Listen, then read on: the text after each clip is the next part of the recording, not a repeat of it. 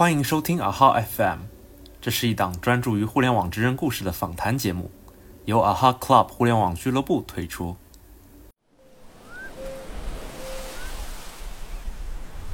很关键的一个事儿就是，面试官看你的简历，他想要获得什么样的信息，这个其实是比较重要的。就是我，因为很多人的这个一开始的这个简历，在我看来，他们没有抓到这个重点，他们只是罗列自己的经历，自己在这个实习里做了什么事儿，不管这个活儿重不重要，就比如这个活儿。他拿到手做完了之后有没有数据出来，能不能说？然后还有一些杂活儿没法拿出来说的，他都往上写。然后他的实习经历是这样做的，然后他可能有一些项目经历也是往上罗列罗列，就是他也不管这个东西跟产品有没有关，能不能往产品上面说。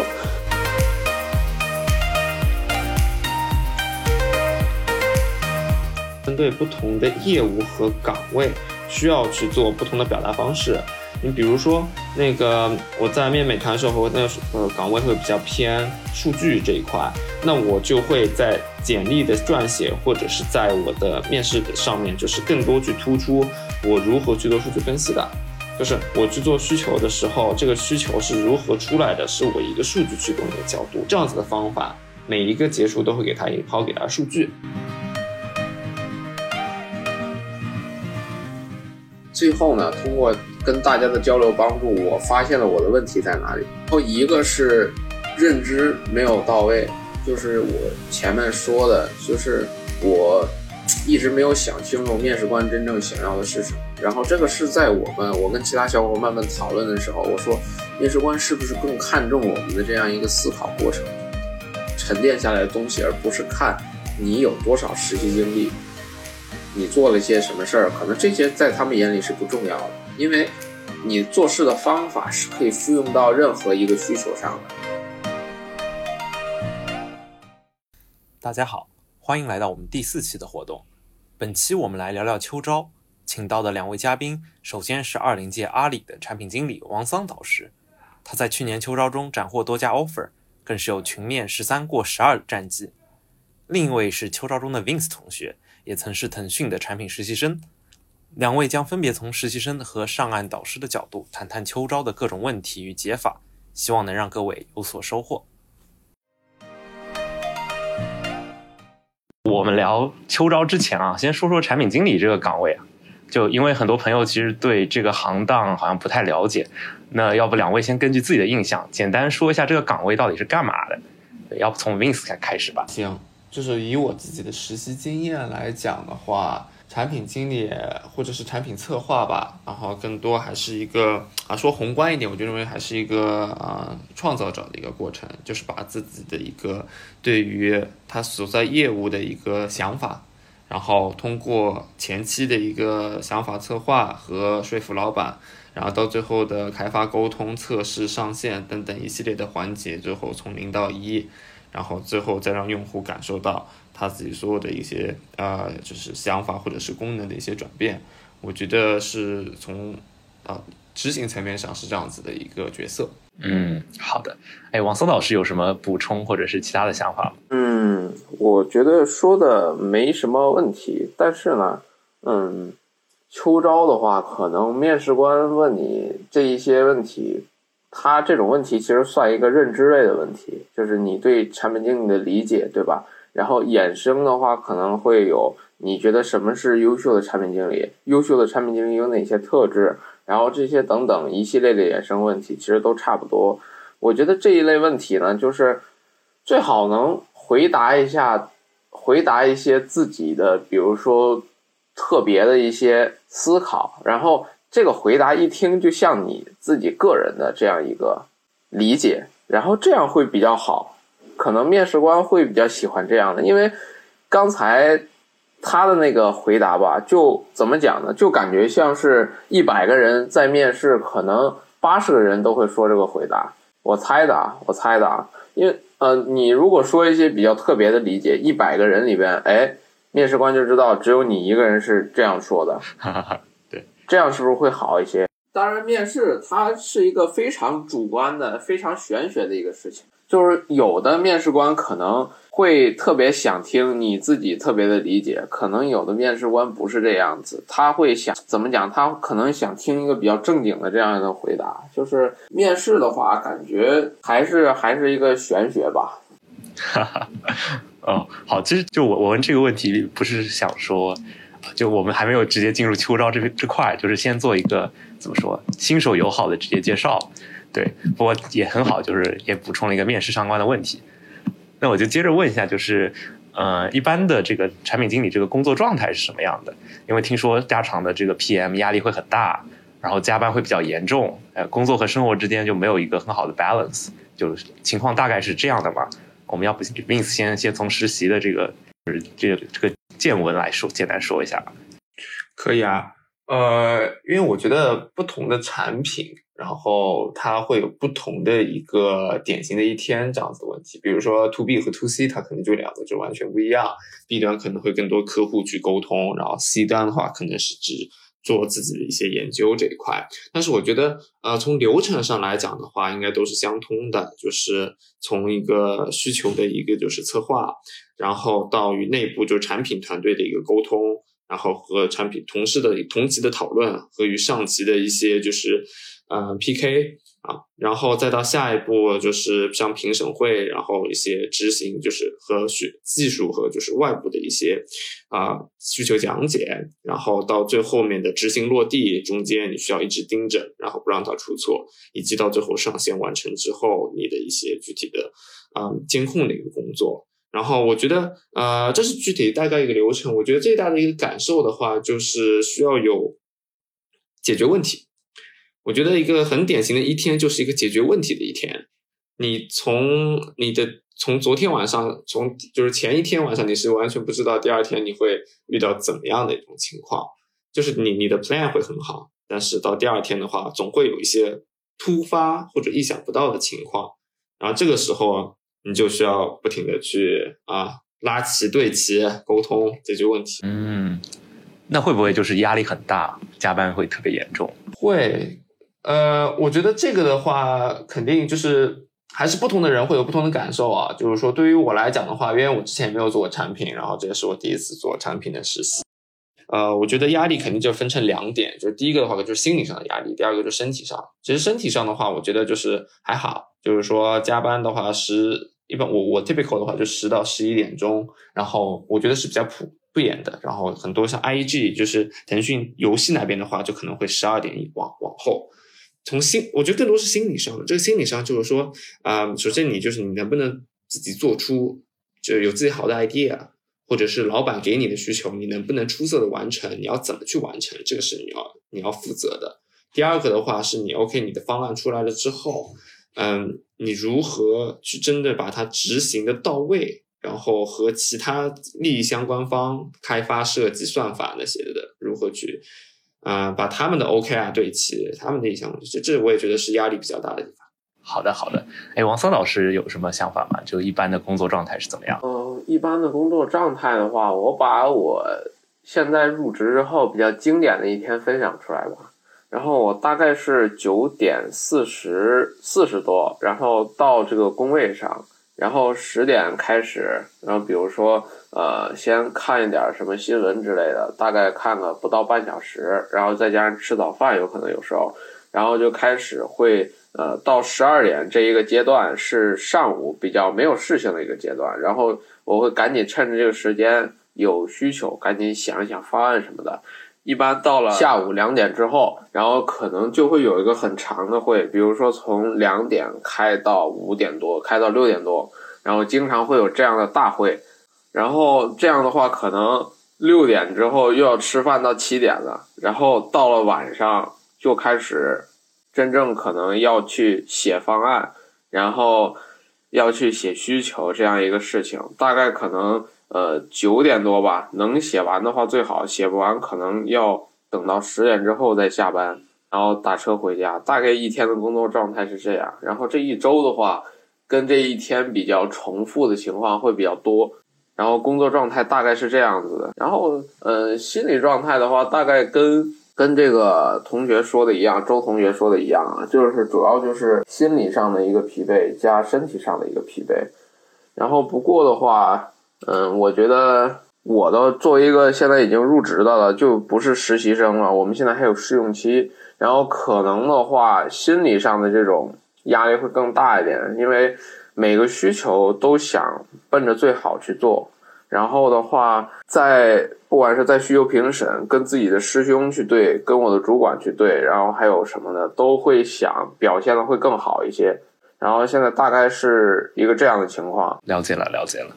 哎，那我们接着问一下王仓导师，就是这个 PM 他未来的这个职业发展路径大概是怎么样的一个情况？PM 的职业发展路径，这个首先呢，PM 有很多这个分支嘛。比如说，我现在做的是一个平台产品经理，然后他可能就是偏中后台，然后呢有做一些用户产品经理的，然后还有商业产品经理的这样一个划分，啊，还有 AI 产品经理等等等等。然后这些产品经理的这种职业发展，其实总的来讲，我认为是比较统一的，可能。会按阿里这边的职级过来走，一进来都是一个产品经理这样一个状态，可能干个一到两年之后变成高级产品经理，然后呢，呃，再往后的话变成产品专家，那现在就是你的职级可能就已经是 P 七了，那再往后的话就看你能不能升上去了，对吧？八是高级产品专家，然后呢，九呢就总监一般都是资深产品专家，大概的职业发展都是这样的一个状态吧。就可能是不同的，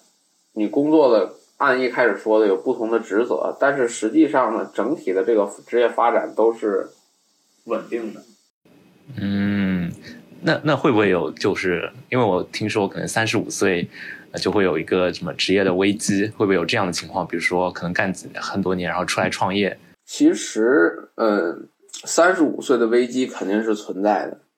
呃，但是以我在阿里的某一个 BU 的情况来看呢，我们部门的话，其实很多人待了很久了，然后他们可能年龄上，不管是已经三十五了，还是三十五靠在三十五这个年龄段，就怎么讲呢？三十岁以上的人在我们部门是很多的。然后我们部门今年三个校招生，基本上就是最年轻的这样一个状态，然后。我感觉阿里的这种叔叔阿姨辈儿的人还是很多的，但是呢，可能只是三十五岁的这样一个人群里面的一个缩影。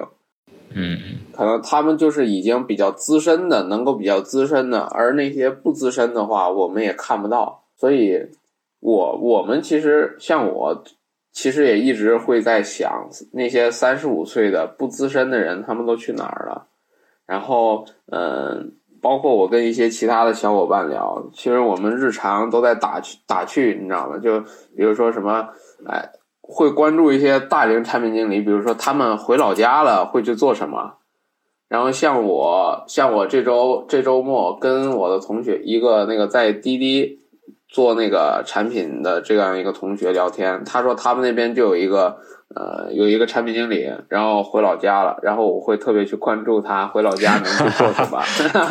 那可能以后自己也会有这样一个路径去要要学习人家，是这样子。嗯，好的好的。那我们基本上第一块就聊到这边，就给大家呃介绍了一下这个产品经理这个岗位，各种工作状态啊，就发展路径这样。对，那我们直接进入我们主题吧。就这次主要还是聊聊一聊秋招嘛。就秋招，呃。大概就分四个部分，然后一个是简历、笔试啊、面试啊，面试还分群面和单面。那我们就一个一个聊吧。好，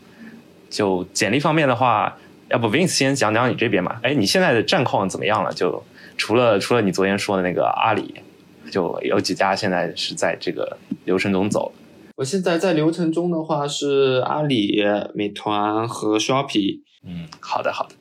那想问一下，你就你的简历的修改，当时大概是怎么样的一个过程？然后投递方面又是怎么样一个操作？可以简单聊一下你这个故事。可以啊，简历这边的话，就是先说简历吧。就是简历准备的话，主要还是呃，当时是先自己先写一版吧，就是说对于产品的一个就是呃自己实习的一个经历的一个梳理。然后在第二步的话，就是和小伙伴对，就是我们会有一起秋招的小伙伴互相帮对方看，哎，你这边写的清不清楚？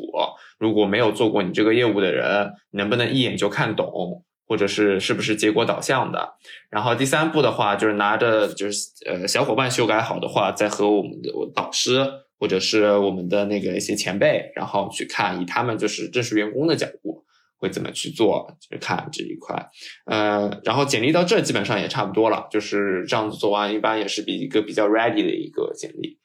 呃，投递的话，我觉得也是这个可能，我觉得。没有什么太多说的吧，就是说，因为互联网其实大厂的话，就就这些，就是几家，然后可能只需要需要去考虑的一点，就是说是因为有些厂它是可以选 BU 的嘛，或者是内推的时候你想选哪个业务，然后这个时候你可能要就结合自己的啊兴趣和能力，以及那个岗位的 head count 的一个状况去衡量一下。嗯，好的好的。就刚刚你讲到你简历修改，其实也两个比较重要的点，就一个是，呃，和一起在准备秋招的小伙伴就互相的，就是互相修改，然后还有包括去跟在职的学长学姐去帮忙进行一个修改，对这两点可能对我们啊现在秋招的同学都比较重要，对。然后也接下来我们就问王桑导师，因为我看你在小程序介绍里面写你简历迭代了至少二十多次，因为我看到的时候当时还挺震惊的，就能跟我们讲讲，就这么多次都在改些什么吗？其实聊到简历修改啊，然后我先说一个我认为比较重要的点，然后我再说我后面那个二十多版都在改什么，好吧？就是包括像现在在小程序上找我来咨询的一些同学们，我感觉大家都缺乏一个认知。很关键的一个事儿就是，面试官看你的简历，他想要获得什么样的信息，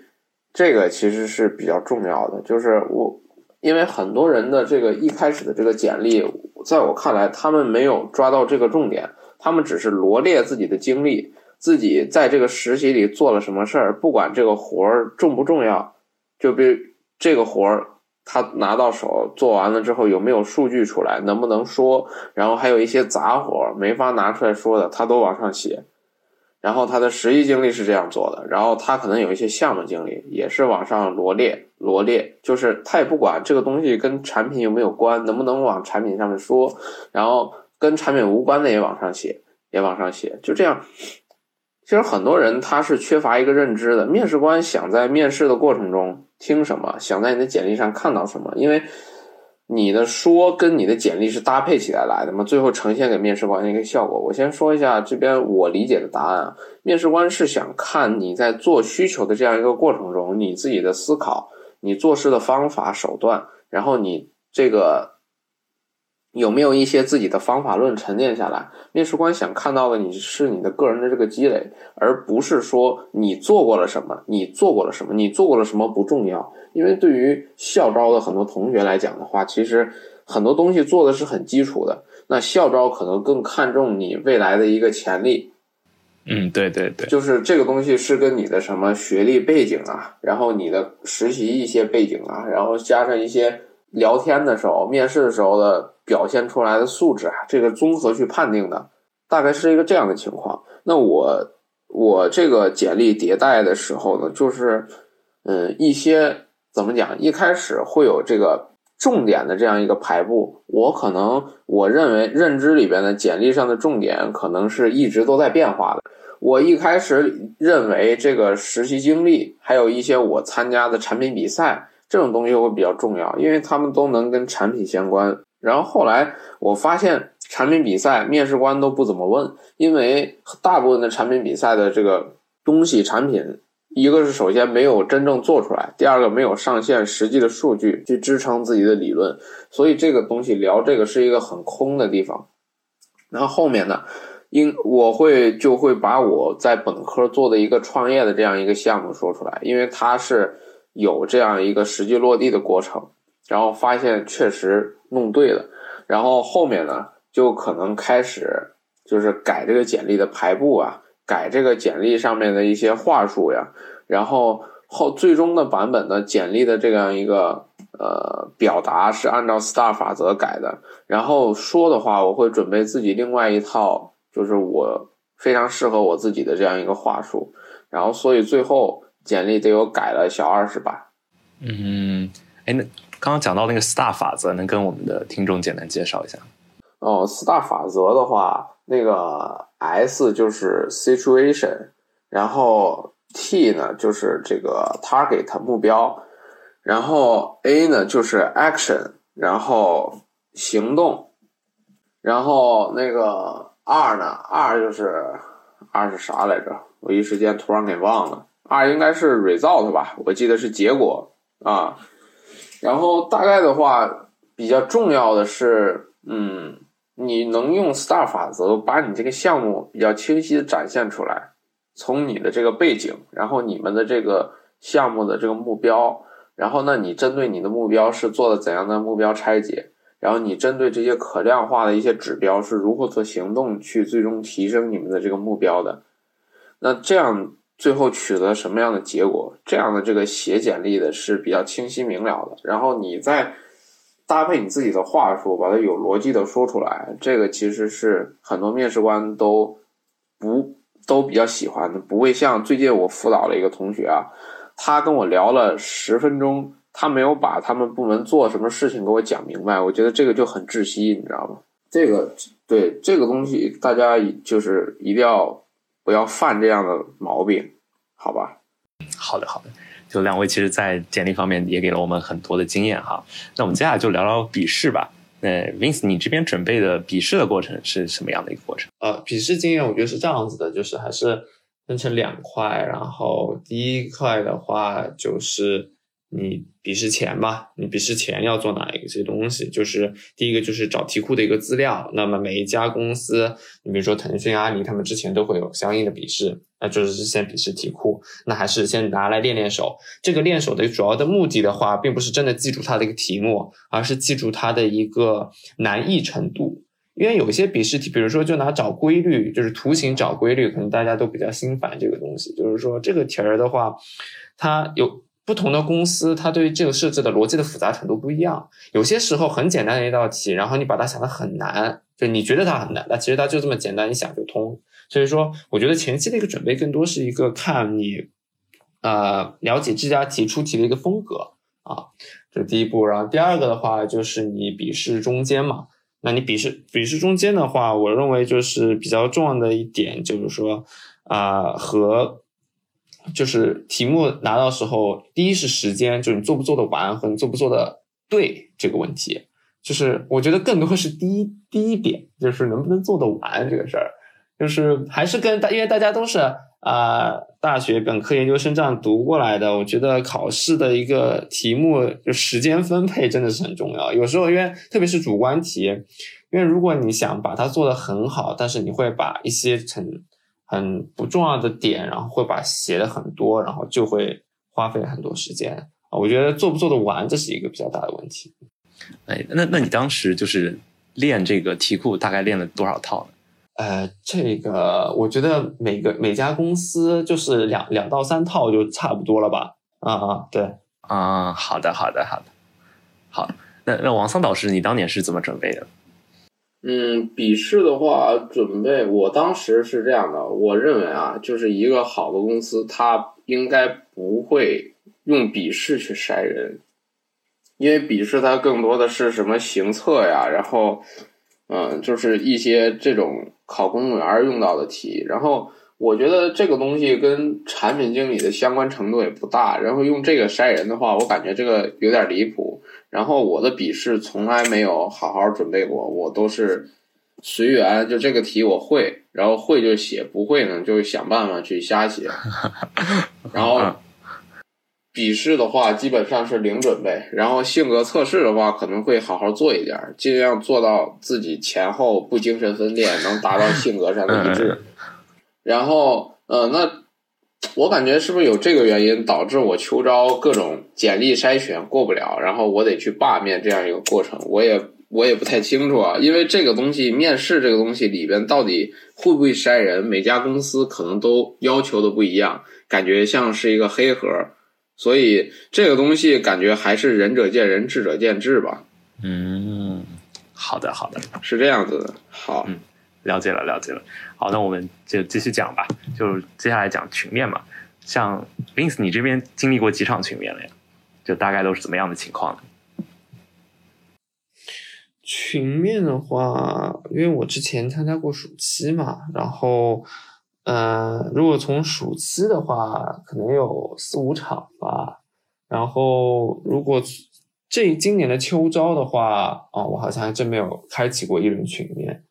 然后，反正根据我暑期的经验来讲的话，群面，嗯，好像是四场群面都过了，好像，对，四四呃，就是。还是百分之一百胜率，但是我觉得这里面的话，更多还是运气的一个成分吧。啊，就是情况是这个样子。哦，为什么会说运气的成分？我觉得群面本身就是一个很运气的一个事儿，就是说，我觉得啊，因为它这个群面它不像单面，它确实很依赖于你这个个人的一个实力以及发挥会很比较稳定。但是群面的话是一个多人作战。然后，并且是 highly depend on 你的队友，然后就这种情况的话，你可以依照自己的实力，或者是你通过一些技巧、一些技法，把这些不确定因素确实能把它压低。呃，但是这个不确定因素还是占了一个很高的比重的。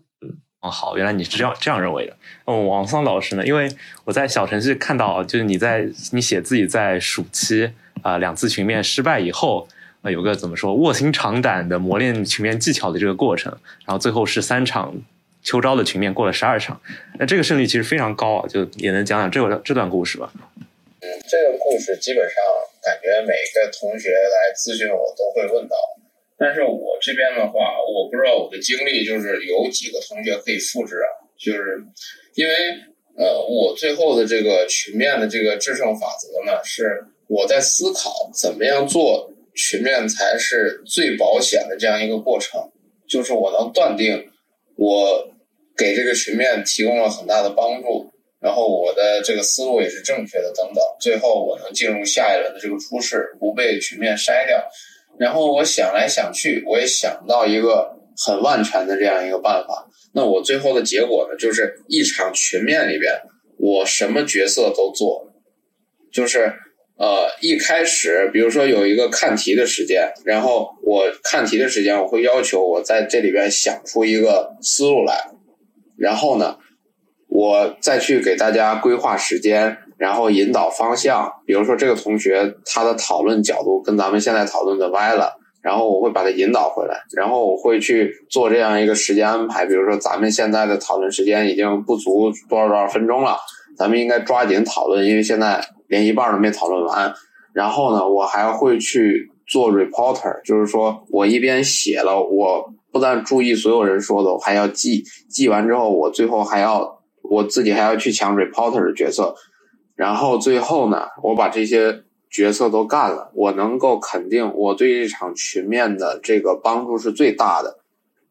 但是呢，我也没有很很那个什么，就是很脱离队友，因为我一直都在纠正我的队友们。比如说，我在帮他们注意时间，帮他们搬思路，然后赞同谁说的，然后不赞同谁说的，我都有在跟队友去进行互动。那为什么我会做了这么多事儿呢？就是在某种程度上，他们被我压住了。这样的话，我感觉自己的通过的率是最通过的可能性是最大的。然后呢？秋招试下来，确实也是这样子的。我我唯一没过的那一场群面是那个腾讯，然后 PCG 的一个不对，什么 PCG，IEG 的一个群面，他招我的那个岗位是游戏方面的这个产品运营，然后我不是很想去，然后曲面的话就随便说了说。嗯，好的好的，了解了。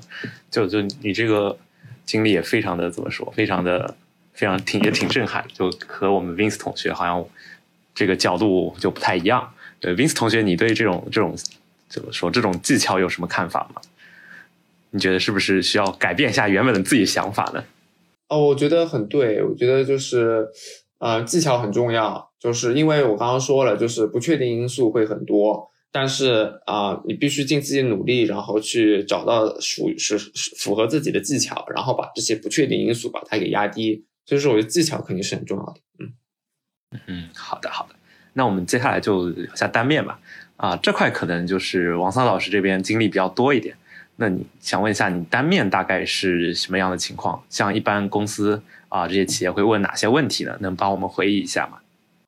单面的话，感觉更多的还是对简历的一个深挖吧。因为单面的话是第一个面试官，然后他可能会针对你的简历去深挖，了解你做的大概一个什么事情，然后好写一个就是怎么讲呢？就是一个初步的这样一个面评。所以我秋招的这样一个经历，更多的面试官呢是针对你的实习经历，还有比如说还有我的创业经历去进行深挖，然后问一些什么呃，综怎么讲更深一点的问题，比如说是问你这个人的性格呀、兴趣啊、经理的这样一个理解呀、就规划呀，可能这些问题，这个东西可能就是后面可能会是总监那边去面的了。然后大部分的一面都集中在百分之八十啊，精力都主要是问简历面，偶尔会辅助一些别的问题。然后那简历面里边的话，它对针对简历深挖也能体现一个面试官的深度，因为有的面试官非常擅长举一反三，他通过你的这样一个实习经历，然后看跟自己的业务有没有契合的点，然后他会针对这个契合的点去跟你聊，比如说我们现在情况是这样的，让你。你针对我们的这个情况，然后为我们设计某一方面的一个产品，然后说，哦，这样是一个举一反三的过程。然后呢，他会针对你回答的找到那个共同的点，去举一反三问别的问题。然后这种面试官是比较高级的，就是他可能会怎么讲呢？他可能水平就会相对于别的面试官比较高，是这样的。一面大概简历面大概都是一个这样的情况。二面的话，可能也会挖你的简历，也会挖一下你的简历，因为他也要了解你做了什么事情，你怎么做的，最后取得一个什么样的结果，然后他也会挖一下你的简历。然后二面的话，可能更多的就，呃，面试官会着重，比如说像阿里，他会看你这个人怎么样，是不是用一些比较特别的话说，会看你有的面试官会看你有没有阿里味儿。当然，这个阿里味儿是什么呢？我也说不出来。对，然后他还会去看你一些别的素质，比如说你的认知方面的，比如说你在做一个产品，你因为我们理解啊，就是你的思路还有你的认知先到位了，你后面做的事儿才不会歪，对吧？他可能会看你做事之前的认知还有思路啊，然后可能二面的话会偏，就是简历这方面的东西会少一点。那可能再往后，比如说像阿里的这种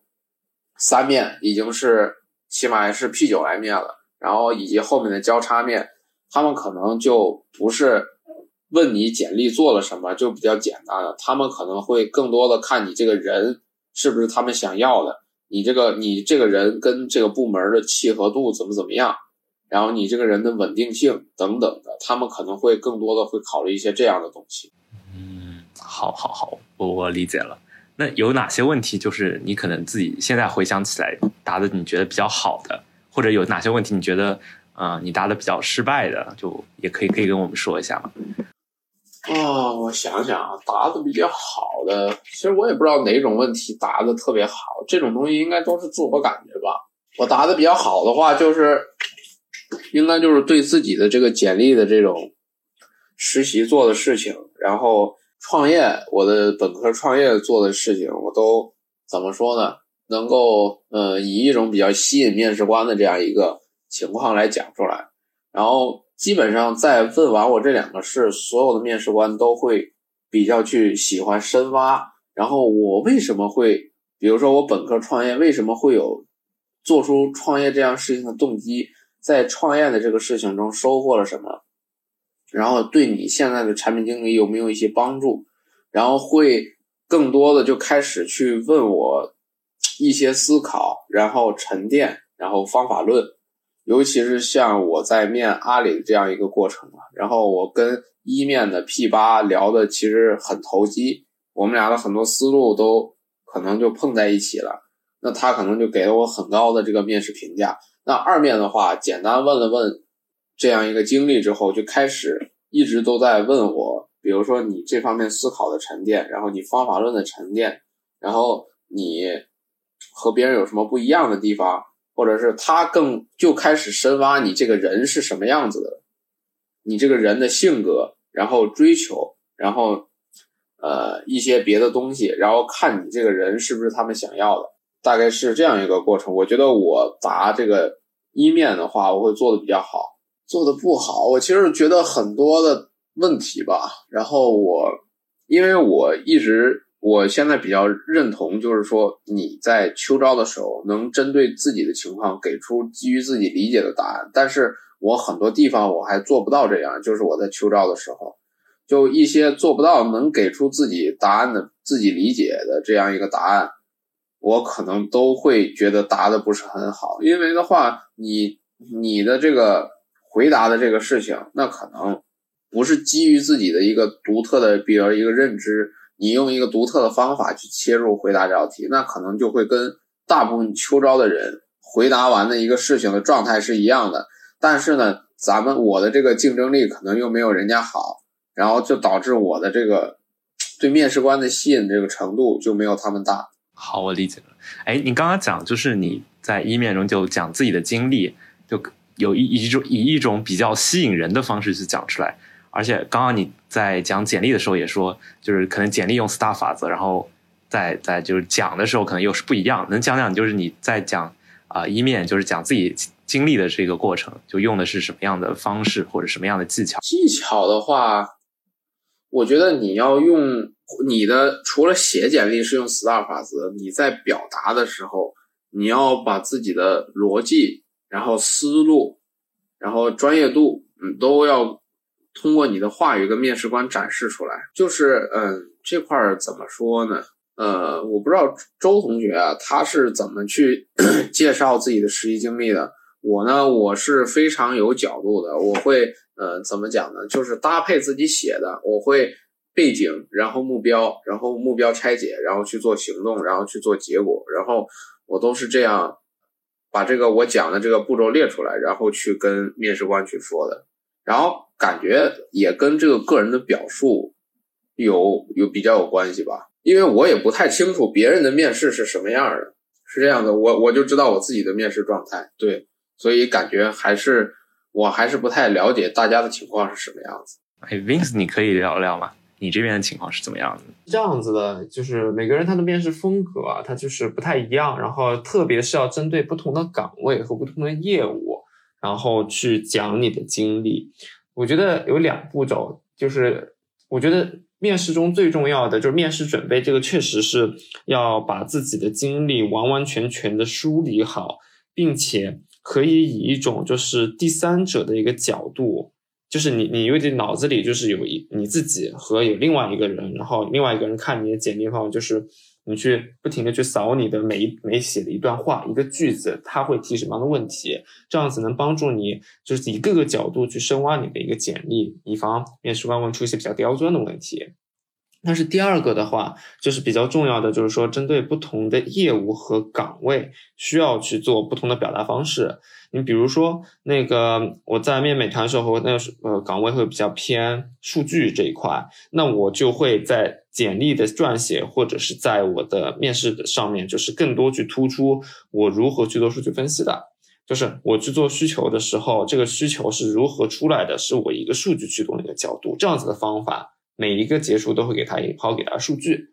但是如果我的那个呃，就是面试的岗位，它是比较偏用户啊，或者是说它是比较偏嗯比较宏观层面或者中观层面的话，我会更多或者跟我的自己的业务比较贴合，那我就会更多去说我在这个业务就我自己做业务里面的一些 insight，就说用户怎么样，然后最具具体执行的时候会有什么样的一些困难。啊，都会有不同的这样表达方式。嗯，好的，好的。两位其实都给我们的啊准备秋招的同学提了很很多思路，然后其实也讲了很多啊可以准备的问题，像每一段的经历，可能每一句话都可能会被提问，然后每一段实习你有什么方法论，有什么沉淀，哎，这些对我们秋招的同学应该都很重要。那我们就现在回顾下来啊，想问一下王王桑导师，就是整个秋招就你的心路历程有没有一些？呃，怎么说波动或者变化，就有没有一些受挫的时刻，或者怎么样保持一个呃比较心态良好的节奏去应付整个秋招这个过程，能跟我们讲一讲吗？啊，其实整个秋招的话，我大概先讲一下我这个秋招的历程吧，然后我讲一下我其中在哪个阶段是比较受挫的，然后从哪个阶段开始活过来了，然后又从哪个阶段开始什么信息自信心爆棚啊这样一个情况，然后我大概是从七月末八月初开始第一个面试，第一个面试是字节字节的呃电商用户产品。然后第二个面试呢是，呃，高德的一个面试。然后第三个面试呢是天猫的一个面试。你会发现，大厂的面试全都集中在前三个面试。我当时就感觉很裂开，因为我各方面都还没有准备好准备。然后，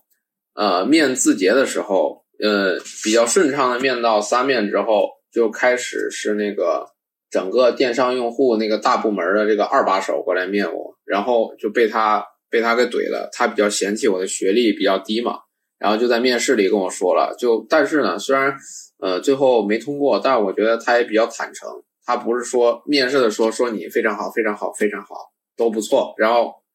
面完了就把你给挂了。这种人我觉得感觉更恶心。然后就表面笑嘻嘻，心里妈卖批那种，然后。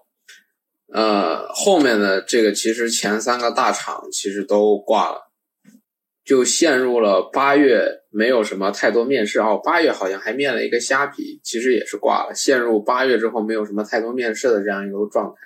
然后我自己感觉呢，整个的面试还有各种认知方面其实都是有问题的，没有没有这样一个没有，但但是当时一直找不到问题。然后我这边的做法就是跟秋招的一小伙伴们一起就拉群。我们在四月份的时候跟几个比较都比较牛逼的产品，就是几个都比较比我牛逼的这个校招产品拉的群，就有现在啊哈的这个 Nemo，然后在啊哈的这样一个，反正就是呃怎么讲，有两个产培，然后有一堆去最后跟我一样去了阿里的人，然后有一堆去了腾讯的人，我们大概。跟这样一个群里的这样一个群友，然后去我们互相去交流，互相去帮助。最后呢，通过跟大家的交流帮助，我发现了我的问题在哪里。然后一个是认知没有到位，就是我前面说的，就是我一直没有想清楚面试官真正想要的是什么。然后这个是在我们我跟其他小伙伴们讨论的时候，我说面试官是不是更看重我们的这样一个思考过程？沉淀下来的东西，而不是看你有多少实习经历，你做了些什么事儿，可能这些在他们眼里是不重要的，因为你做事的方法是可以复用到任何一个需求上的。然后后面这个事儿跟一些同学取得了共识的话，我们可能就从这方面开始努力。然后包括我在修改简历，通过我自己一些感受去弄它的侧重点。然后到九月份这个线下批。都来了的时候，然后九月份第一个面了京东，然后后面拿了京东的 offer，然后后面又什么什么 OPPO 啊什么又拿了来了又拿了 offer，去哪儿了来了也拿了 offer，可能目前还没有什么大厂去线下批嘛。腾讯当时是九月末会来武汉，然后呢就这样一直一直一直在武汉那边不断的去面试，不管是罢面呀还是什么。面试也好，然后就会发现调整了之后都会逐渐能拿 offer 了。然后后面的话到了九月末，然后腾讯这边来了，我也拿了很多 offer。其实这边就会丢丢弃了一开始零 offer 这样一个惶恐的这样一个焦虑的状态，然后就开始不见逐渐的有自信了。然后可能后面的面试我感觉都会更顺畅了。然后我这边在十月份的时候又面了阿里的。我现在的这个部门，然后一路比较顺畅，然后两个礼拜就拿 offer 了，然后到后面我就开始就是可能就是比如说像武汉这边的腾讯武汉这边的这样一个面试，然后我一看是 IEG 的游戏运营，我就不想我都不想去了，然后我想面微信，我想试一下，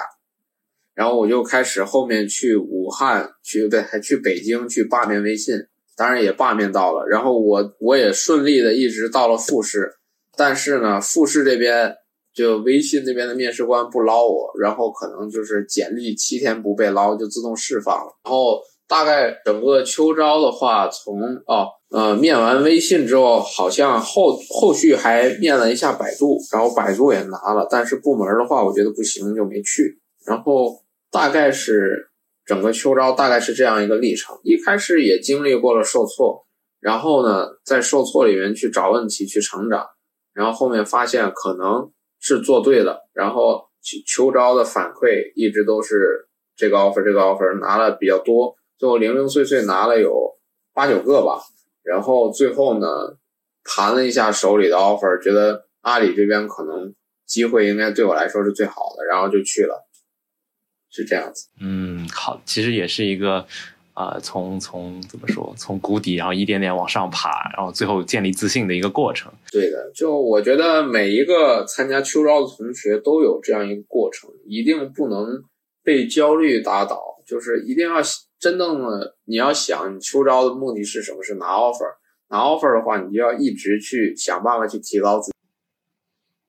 嗯，哎，你刚刚讲到就是啊。包括和一些什么腾讯的，还有阿里的一些啊校招的同学就建立了联系，就这个联系当时是最早是怎么建立起来的呢？最早是我们加了一个二零届的这样一个群，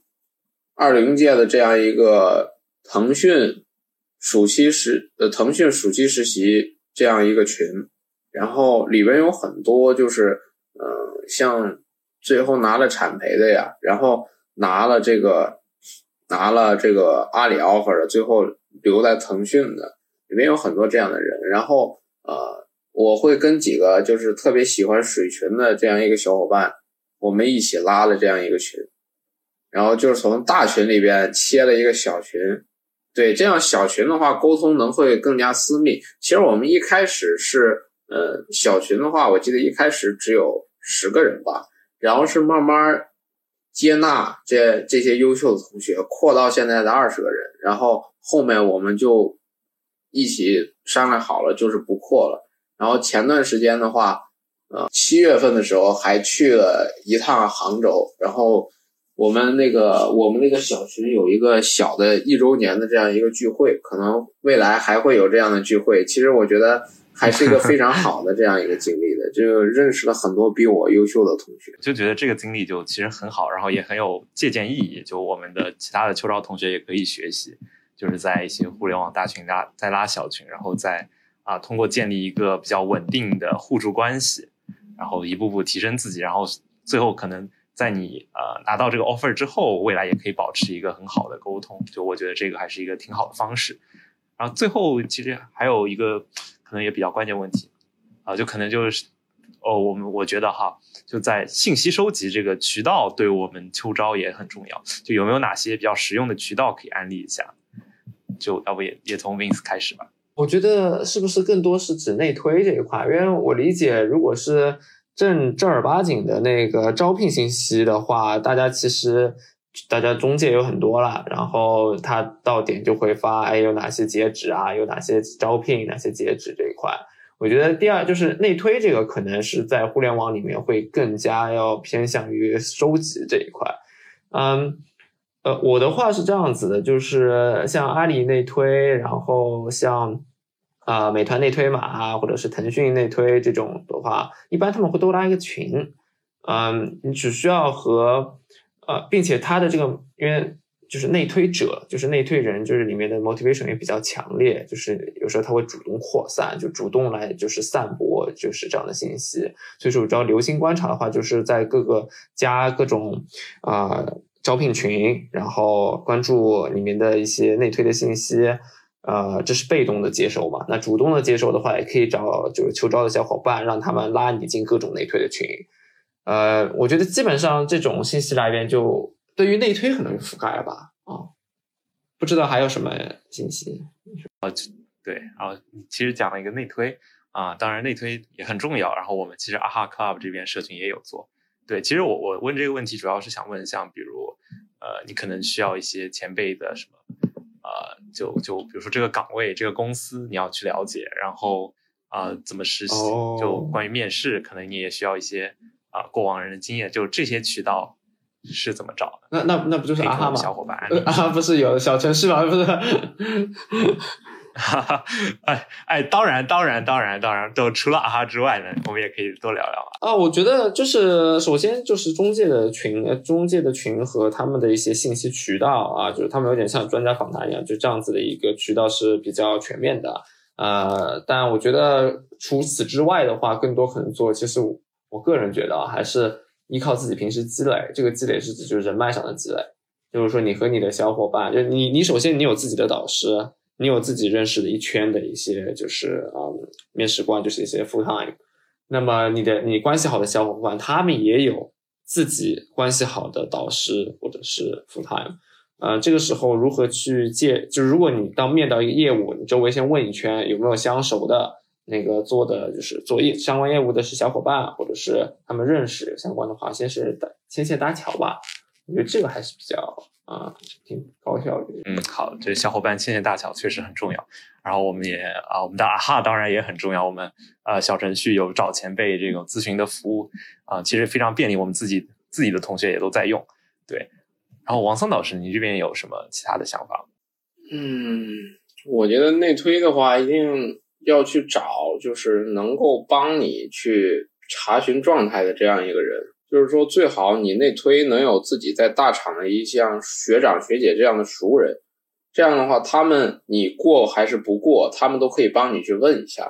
然后不会说什么，然后你内推通过一个人内推了，但是你这个人你都联系不上他，对吧？你什么，比如说在牛客看到一个内推码，你二话不说就上了，然后呢，你后面在牛客怎么跟他说，他也不管，石沉大海，你都不知道你现在面的是咋样，到底是挂了呀还是过了呀？那挂了呀，可能就想办法去让他们给你释放简历，对吧？赶紧去找阿里的下一个面试。那你如果就是挂了，然后一直卡在那个阿里的流程里边了，在某一个事业群的流程也不释放，那可能阿里的这个秋招都结束了，你那边简历才会放出来。所以说这个是一个比较可惜的事情，就是说内推还是一定要找熟人。然后我的话大概就是这样一个建议吧。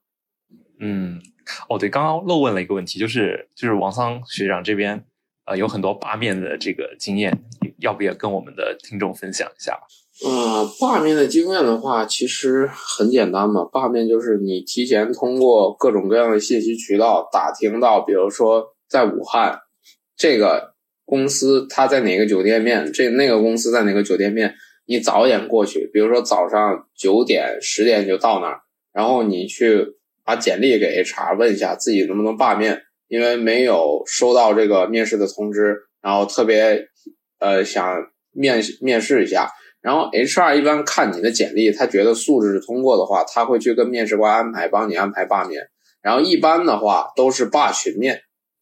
对。但是今年的话，秋招应该是比较特殊的，应该没有什么线下批的，所以就是线上，就是大家线上有多少面试，可能最终就有多少面试了，就应该会缺缺失很多机会。所以今年的话，秋招应该会比较难。嗯，好的，好的，了解。好，那那我们还有剩下几个小问题，就是，嗯、比如说像王桑导师，你这边小程序上，就是你也有呃接了很多的咨询，就是有很多朋友向你咨询嘛，就有没有哪些特别共性的一些问题？哎，如果有的话，可不可以这边统一讲讲，解答一下？共性上的问题的话，就是感觉我这边接的话，可能是修改简历，然后模拟单面会比较多。共性的话，感觉大家还是没有抓住就简历突出的重点。然后就是我之前一直在说的，面试官想看什么，这个就是最主要的问题吧。你如果把这个问题想清楚了，然后那你的简历怎么写，你都会比较清楚。然后后面的话就是一些，比如说怎么去辅助你表达，这样的话都是一些次要的问题。嗯，好的，好的。那关于模拟的这个单面，就是有什么统一的问题或者集中的问题吗？模拟的单面的话，就是感觉很多同学是突然转，突然转这个，对，突然转互联网了。产品积累的话，自身是并不够的。比如说，我现在问这个周同学，我问问一下，就有一个问题，让你说出来你喜欢的三款互联网产品，然后跟我讲一下你为什么喜欢它。那可能对于很多同学来说的话，他们连一款都说的都不利索，更别提说三款了。是这样子的，就是对产品积累的话，准备的并不到位。因为这种问题可能会被问，也可能不会被问。就被问的话，那你没准备好，那可能就要在面试官心里丢分了。当然，他也可能你你切互联网的时间比较短，你可能现在都八月份秋招开始了，你六月份才来互联网，那可能有的面试官也会表示理解，但是有的面试官可能看你的看你的实习时间很长。比如说你有什么两段、三段，甚至更多的实习，那他可能就会问你这个问题了。觉得你实习这么久了，对吧？你这样产品积累还这么少，你实习都在干什么？哎，你刚刚讲到就是讲到了一个问题，就是呃，面试官可能会问的什么罗列三款产品，就还有其他的这方面的这个问题，可以给我们啊听众讲一讲嘛？就大家也好准备一些。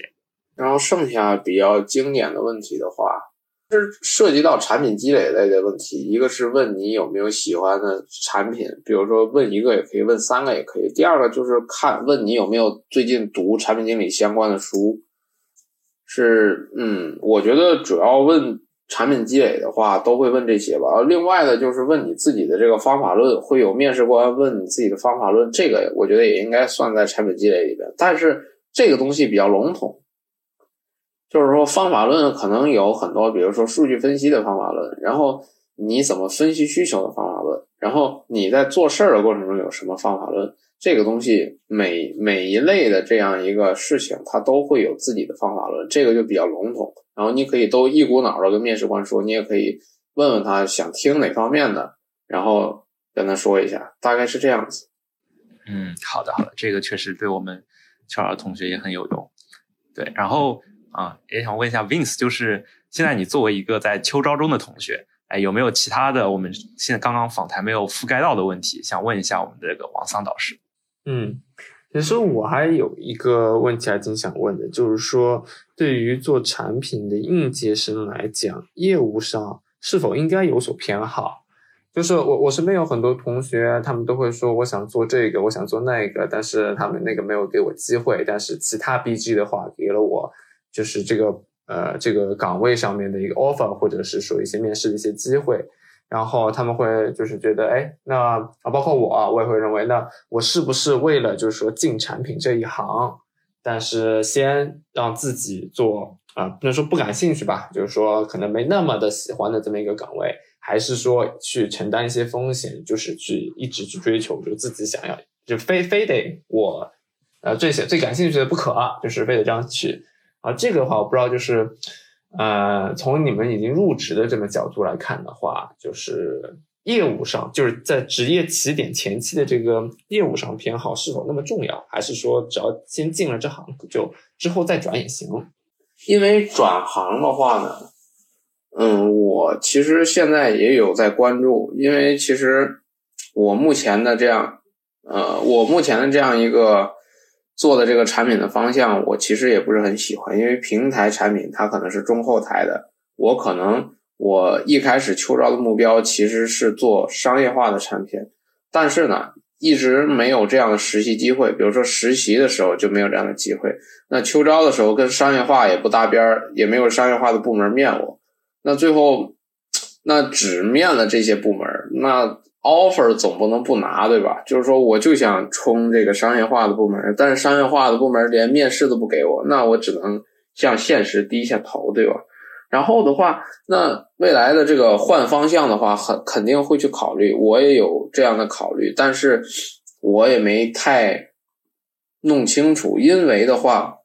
你像每一个部门都有自己的社招，对吧？其实我们部门在招自己社招的时候，都会去看他过往的这个经历跟我们是不是匹配的。因为社招的目的呢，是把你招过来，然后你应该可能学个什么一两个礼拜，了解一下业务情况，你就应该上手去做这个事情了。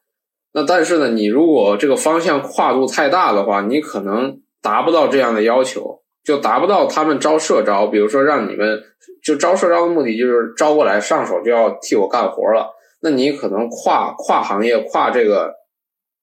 跨的比较大的话，那你可能以前积累的这个知识就没有用了，没法达到这个目的。所以的话，社招会有会有这种转行的阻力的，而且需要你去学习业务这方面的东西，是需要付出你非常多的时间的。